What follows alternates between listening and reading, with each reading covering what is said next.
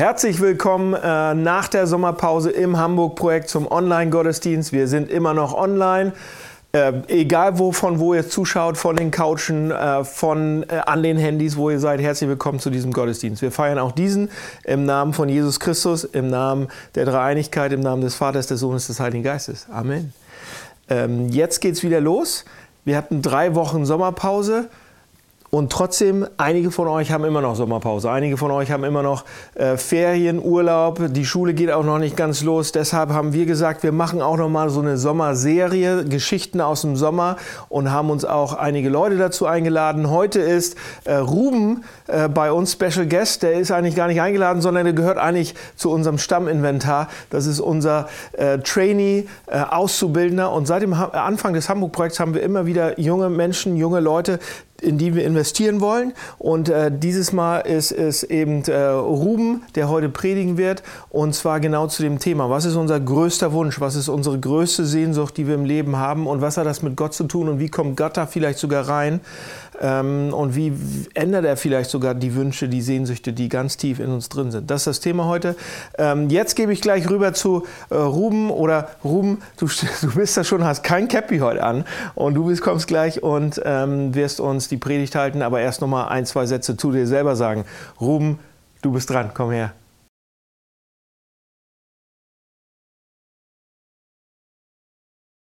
Guten Morgen, Hamburg Projekt.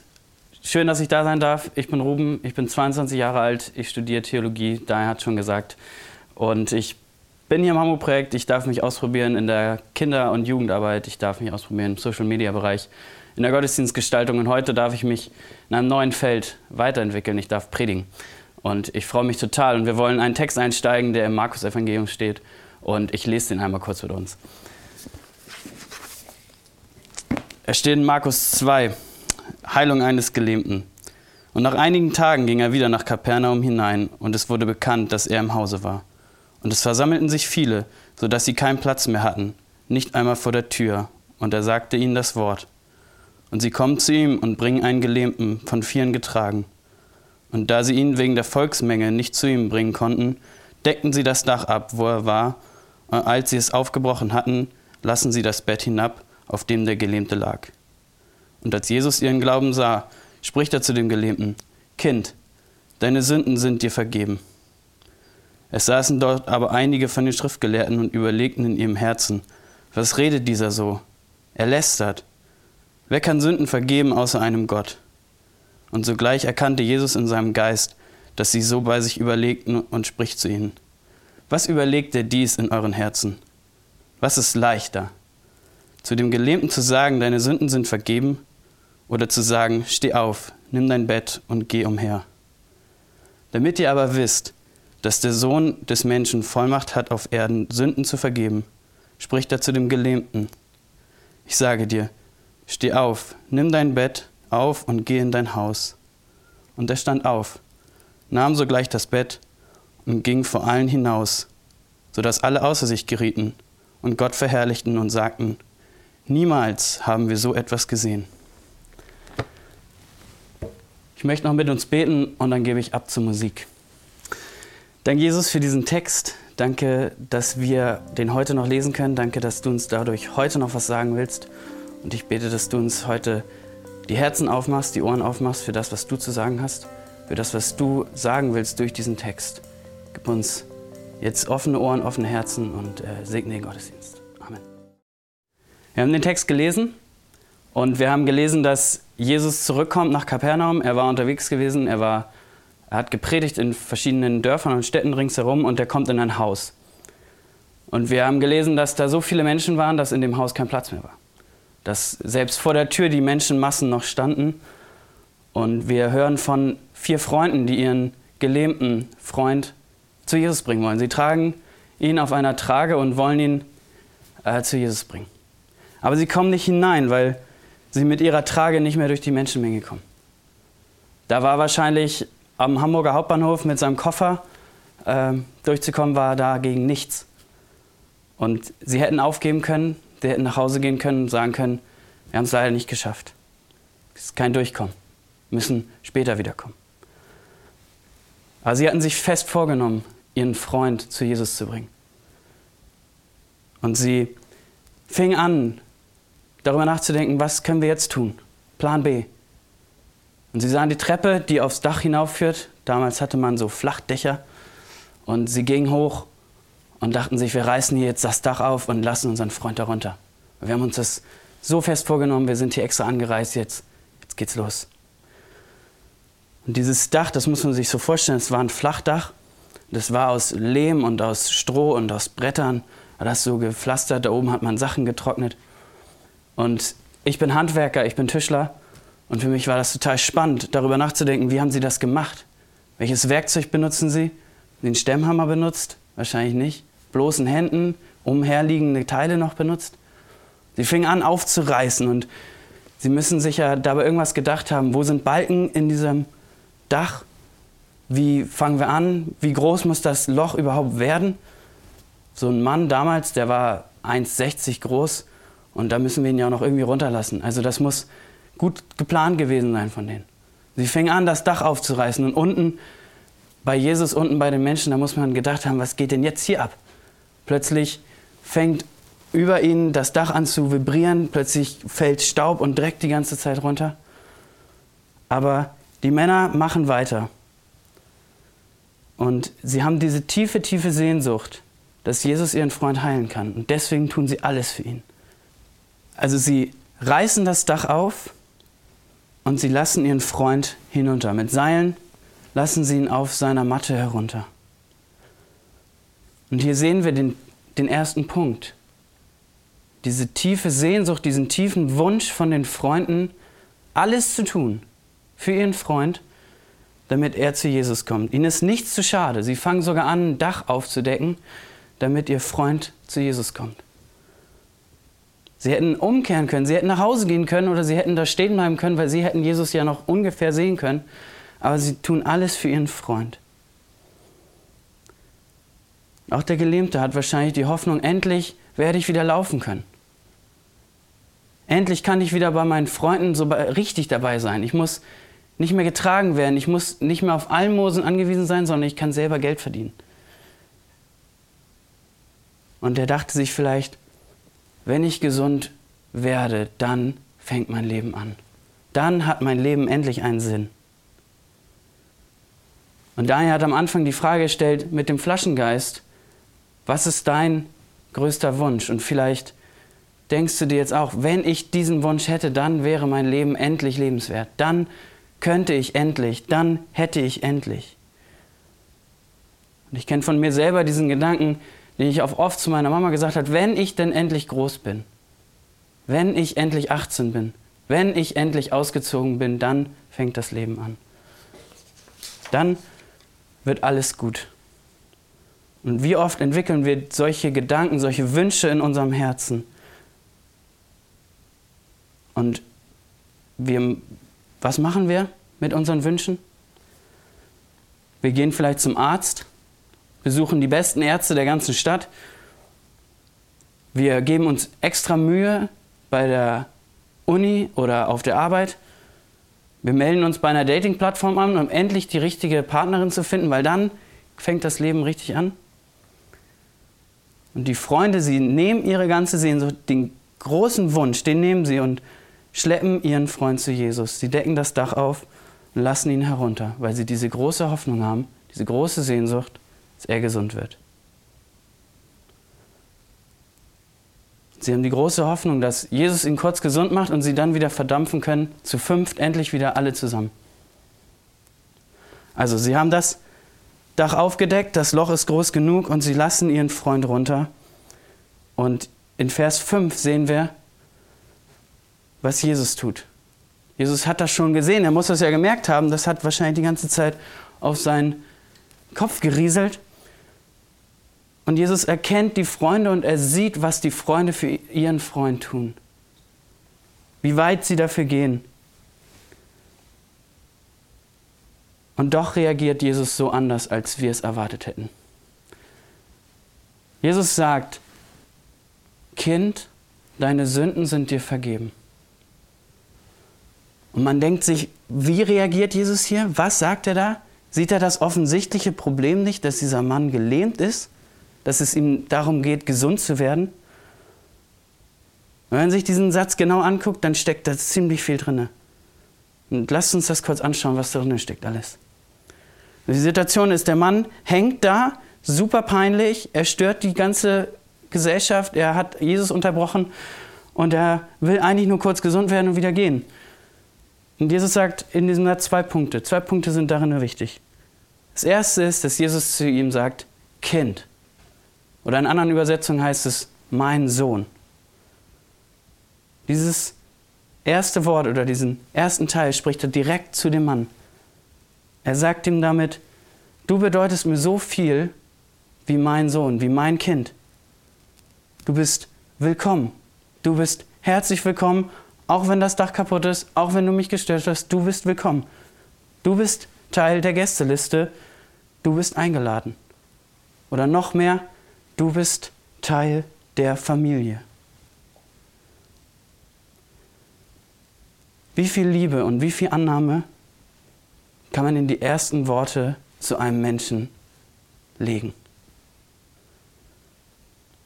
Jesus gibt diesem Mann in der ersten Begegnung so viel Liebe und so viel Annahme, wie er wahrscheinlich noch nie in seinem Leben erlebt hat. Und in dieser Annahme und in dieser Aufnahme in die Hausgemeinschaft vergibt Jesus ihm die Sünden. Und damit spricht Jesus eine sehr viel tiefere Ebene an, als dieser Mann mit seinem Wunsch, gesund zu werden, jemals gedacht hätte.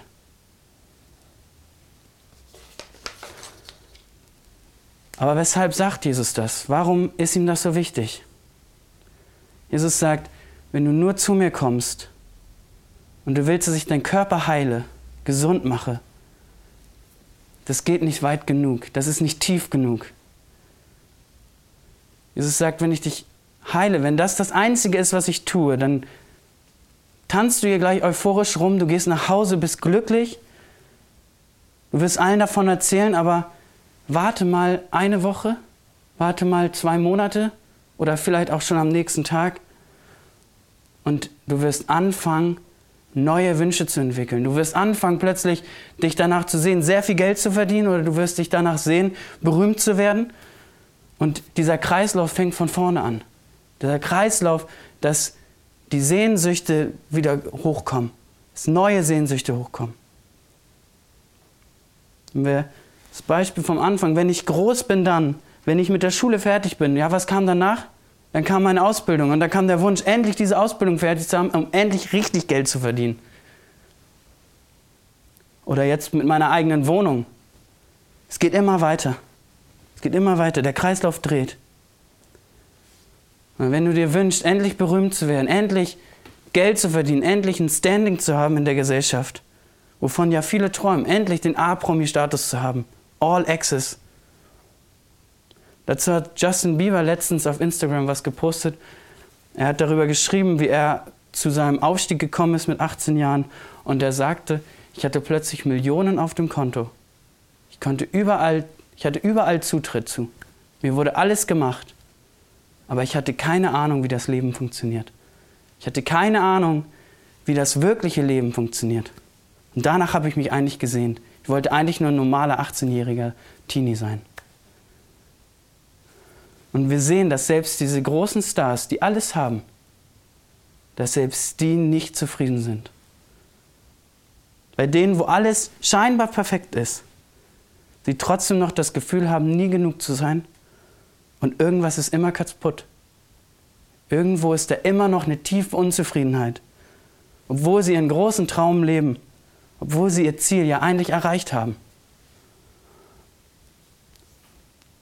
Und genau das ist, was Jesus hier bei diesem Mann anspricht.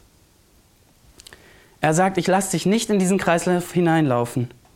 Ich werde dir nicht einfach deinen tiefsten Wunsch erfüllen, von dem du denkst, dass es dein tiefster Wunsch ist. Wir wollen immer etwas, ob es Laufen ist, ob es eine Beziehung ist, ob es Erfolg ist. Wir wollen immer eine Sache, von der wir denken, wenn das passiert, wenn ich das hätte, dann wäre alles okay. Und wenn wir so auf diese Dinge schauen, wenn wir so auf diese Wünsche schauen, dann erwarten wir von diesen Sachen, dass sie uns erretten. Wenn wir das tun, erwarten wir, dass wir, dass sich diese Wünsche aus unserer Mittelmäßigkeit, aus unserer Bedeutungslosigkeit, dass diese Dinge uns da herausholen.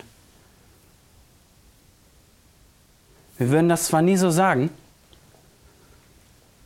aber ich glaube, dass wir das oft so denken, dass wir oft diese Hoffnung haben, dass das uns endlich nach oben bringt. Und die Folge davon ist, dass wenn wir diese Sachen nicht ganz so bekommen, dann werden wir unzufrieden, dann werden wir verärgert, dann werden wir unglücklich, dann werden wir leer.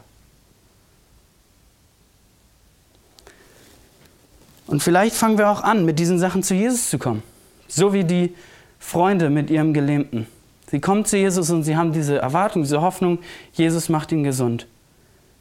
Sie haben die Hoffnung, dass sie jetzt das erlangen, was ihn da rausholt. Möchten quasi so, dass Jesus uns so den Startschuss gibt und danach ist es wieder egal. Danach können wir alleine weitermachen.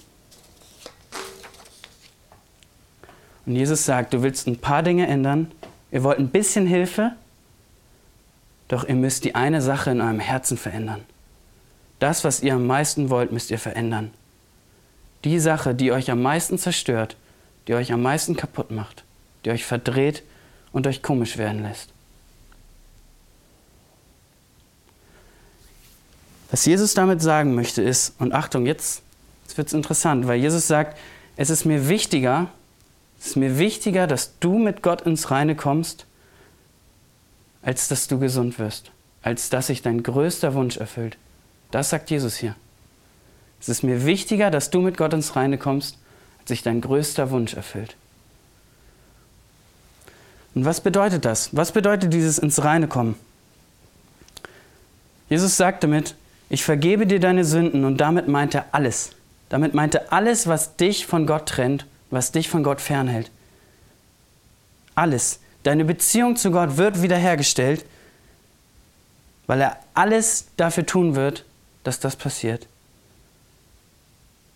Alles, was nicht gut war, alles, was nicht richtig war, alles, was deine Beziehung zu Gott blockiert. Er sagt, ich vergebe es dir. Deshalb bin ich in diese Welt gekommen. Deshalb bin ich in diese Welt gekommen, damit du wieder im Rein mit Gott sein kannst, damit die Beziehung wiederhergestellt wird. Ich sage zu dir, mein Sohn, mein Kind, weil ich werde aus der Familie herausgeworfen, damit du hineingehen kannst, damit du eintreten kannst, damit du einen Platz in dieser Familie haben kannst. Und das tue ich, weil ich dich liebe. Und schau, wenn ich dich jetzt gesund mache, was für mich überhaupt nicht schwer ist, wir lesen das noch, dass er gesund wird und dass er nach Hause gehen wird. Du wirst eine große Freude darüber haben, aber der Kreislauf fängt sich wieder an zu drehen. Und deshalb nochmal, es ist Jesus wichtiger, dass wir mit Gott im Reinen sind, dass sich unser tiefster Wunsch erfüllt. Denn du machst dich damit kaputt, wenn du diesen Kreislauf läufst. Du wirst es nie erreichen. Und Jesus sagt, nutze mich, nutze mein Angebot, nimm meine Heilung deiner tiefsten Sehnsüchte an. Lass mich das verändern. Und das ist mir wichtiger als alles andere. Okay, wir haben uns angeschaut, wie unsere Sehnsüchte und Wünsche uns herausfordern und wie wir damit in diesen Kreislauf laufen. Wir haben uns auch angeschaut, was Jesus darüber sagt, was ihm wichtig ist, was er möchte. Und jetzt bleibt nur noch die letzte Frage, der dritte Punkt. Wie wird Jesus wichtiger als alles andere? Was muss da passieren? Und im Text finden wir dazu eine Antwort. Wenn wir in Vers 9 schauen, da fragt Jesus nämlich diese Frage, was ist leichter? Was ist leichter, diesen Gelähmten zu heilen oder zu sagen, deine Sünden sind dir vergeben? Und Jesus stellt diese Frage an die Schriftgelehrten, die dort im Raum sind, die da so ein bisschen mal gucken wollen, was Jesus da erzählt, warum Jesus so viele Leute anzieht. Und er stellt diese Frage, was ist leichter? Was ist leichter? Stellt ihr euch die Frage, was ist leichter? Einen Menschen zu heilen oder einen Menschen zu vergeben? Für mich war das sofort klar. Natürlich ist es leichter, jemanden zu vergeben. Natürlich ist es leichter, jemandem etwas zu verzeihen. Ja, okay, man muss sein Ego ein bisschen zurückstellen, aber das klappt. Jemanden heilen, habe ich noch nie hinbekommen. Auf den ersten Blick ist die Situation klar. Ihr würdet wahrscheinlich auch sagen, es ist leichter, jemanden zu vergeben. Doch dann müssen wir weiterlesen, Vers 11 und 12. Da sehen wir, dass Jesus den Mann heilt und dass dieser Mann aufsteht und nach Hause geht. Seine Matte noch zusammenrollt und abzischt nach Hause, mit seinen Freunden Bierchen trinken. Und was aussah, als würde Jesus sagen, dass Vergeben so viel leichter ist, das ist es nicht. Die Heilung dieses Mannes, die passiert ohne große Anstrengung von Jesus. Es wird von keiner Berührung, es wird von nichts Sonstigem gemacht, was Jesus da irgendwie tut, sondern er wird gesund alleine durch die Anweisung, dass er gesund werden soll. Alleine durch Gottes Wort, durch Jesus Wort. Also worauf möchte Jesus hinaus mit dieser Frage?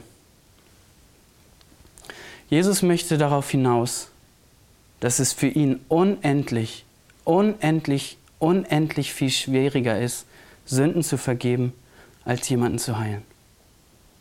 Warum? Weil Jesus weiß, dass er für unsere Sünden, um die zu vergeben, ans Kreuz gehen muss. Schon hier in Markus, so weit am Anfang, können wir das Kreuz sehen. Es steht schon quasi hinter Jesus. Wir sehen schon die Schatten quasi des Kreuzes in diesem Text. Nur durch seinen Tod am Kreuz passiert Vergebung.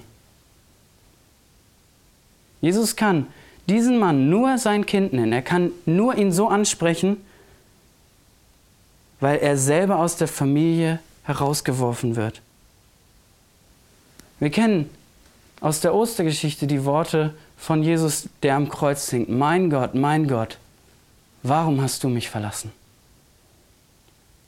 Er wird verlassen von seinem Vater. Er wird von allen verlassen. Und er stirbt damit wir hineintreten können in die Familie, damit wir einen Platz haben in der Familie. Er muss sein Leben verlieren am Kreuz, damit wir unser Leben haben können. Und das ist die tiefste Sehnsucht, von der Jesus hier redet, wenn er sagt, deine Sünden sind dir vergeben. Wir müssen nicht mehr länger unseren Sehnsüchten hinterherrennen, weil wir Kind Gottes genannt werden.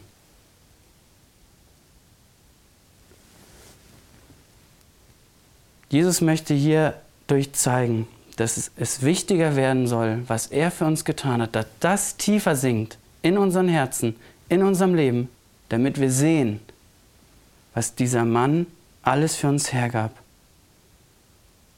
Um zu sagen, Kind, deine Sünden sind dir vergeben. Und ich werde es immer noch wieder für dich tun. Die Einladung, in meine Familie, die steht für dich heute immer noch. Jeden Tag neu.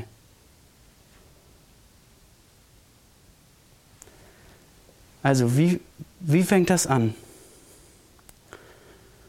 Vielleicht damit, dass wir eine etwas größere Sehnsucht danach bekommen, Jesus kennenzulernen. Wer ist dieser Mann? Warum kann er das tun?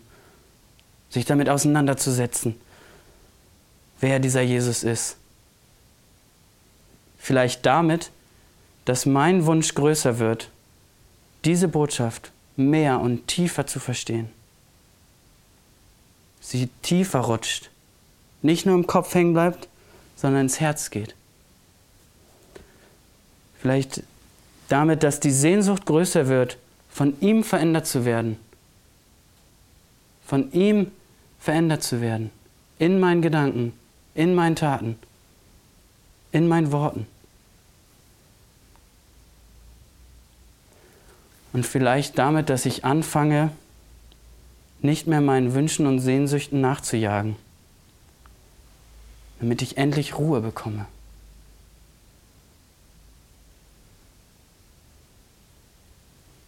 So lasst uns anfangen. von Jesus unsere Wünsche neu zu sortieren, neu einzuordnen und diesen tiefe Sehnsucht, dieses Versprechen, was Jesus uns gibt, eine Einladung in seine Familie, dass das tiefer sinkt. Amen.